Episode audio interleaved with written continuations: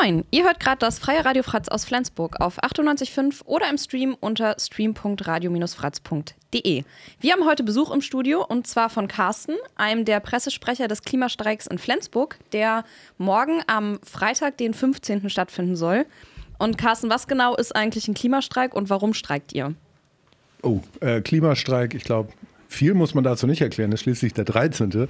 Wer das jetzt noch nicht gehört hat, der weiß ich auch nicht. Der muss ja sonst wo leben.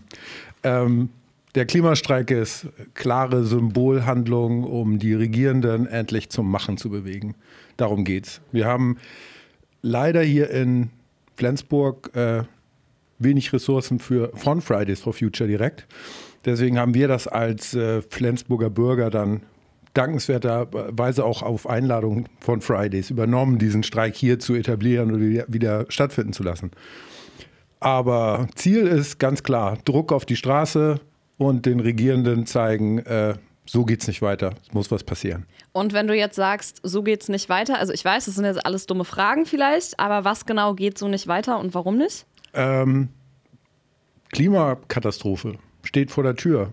Äh, dieses Jahr wird eingehen in die Geschichte als das wärmste Jahr ever, seit 100.000 Jahren.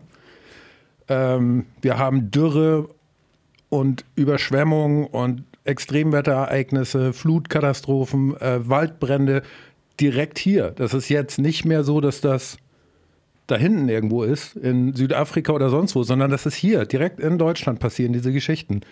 Und das ist das, wo Handlungsbedarf besteht. Das sagt die Wissenschaft seit 50 Jahren, was zu tun ist. Und äh, unsere werten regierenden Menschen kriegen das nicht auf die Reihe. Sie kriegen es nicht auf die Reihe, endlich loszulegen und das zu tun, was notwendig ist. Und wenn du jetzt sagst, das, was notwendig ist, was ist in euren Augen das, was notwendig ist? In erster Linie einfach mal auf die Wissenschaft hören und es wirklich anerkennen, dass das ein gravierendes Problem ist, dass das nicht in 15 Jahren angepackt werden kann, sondern dass das jetzt angepackt werden muss. Also die Dringlichkeit begreifen. Und äh, daraus ergeben sich dann die anderen Sachen. Im Grunde genommen heißt das, fossilfrei werden, aufhören, äh, Öl aus der Erde zu holen, Gas zu verbrennen, auch Bäume zu verbrennen, ist keine Option mehr. Alternativen dafür entwickeln und das Ganze jetzt noch sozial auffangen, damit eben nicht jetzt wieder die, der arme Teil der Bevölkerung darunter am meisten leidet. Weil das ist das, was gerade passiert. Und gibt es da auch so Flensburger Besonderheiten, auf die ihr irgendwie hinweist? Ich weiß gerade gar nicht, wie die, der Stand bei den Stadtwerken zum Beispiel ist. Das ist ja so ein ganz spezielles Thema hier in Flensburg.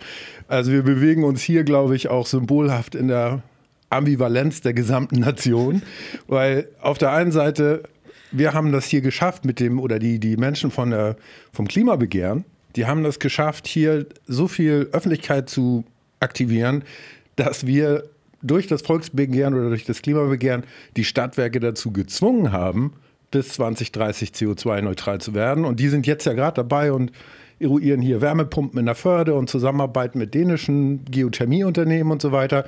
Also die mussten sich auf den Weg machen, und äh, der Stadtrat hat das ja auch durchgewunken. Als dann klar war, okay, die Flensburger wollen das, da haben die alle ihre Hand gehoben. Da hat keiner gesagt, nee, geht nicht. Was vorher immer war. Ich meine, die haben sich einen Gaskessel gerade gekauft vor zehn Jahren. Man muss sich das echt mal reinziehen, aber ist so.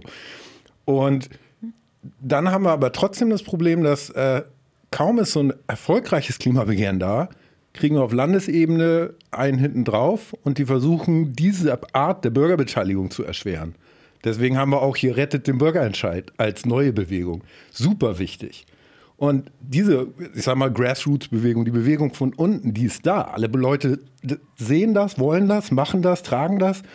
Und ganz oft kommt halt die Bremse von oben. Und das kann nicht so sein. Und wenn ihr sagt, ihr möchtet streiken, wie sieht das bei euch dann real aus? Also trefft ihr euch irgendwo zusammen, um das auch nochmal auf die Straße zu tragen? Oder was ist so ein bisschen der, ja, wie kann ich mir diesen Streik dann vorstellen? Also Streik ist ja im Grunde genommen der historische Begriff aus der, aus der Schülerbewegung von Greta Thunberg. Sie hat halt einen Tag die Woche gestreikt, wirklich für diesen ganzen Kram. Muss man, muss man der Fridays-Bewegung auch echt hoch anmerken. Die haben das, sie hat es durchgezogen, sieht es immer noch durch. So, ziemlich cool.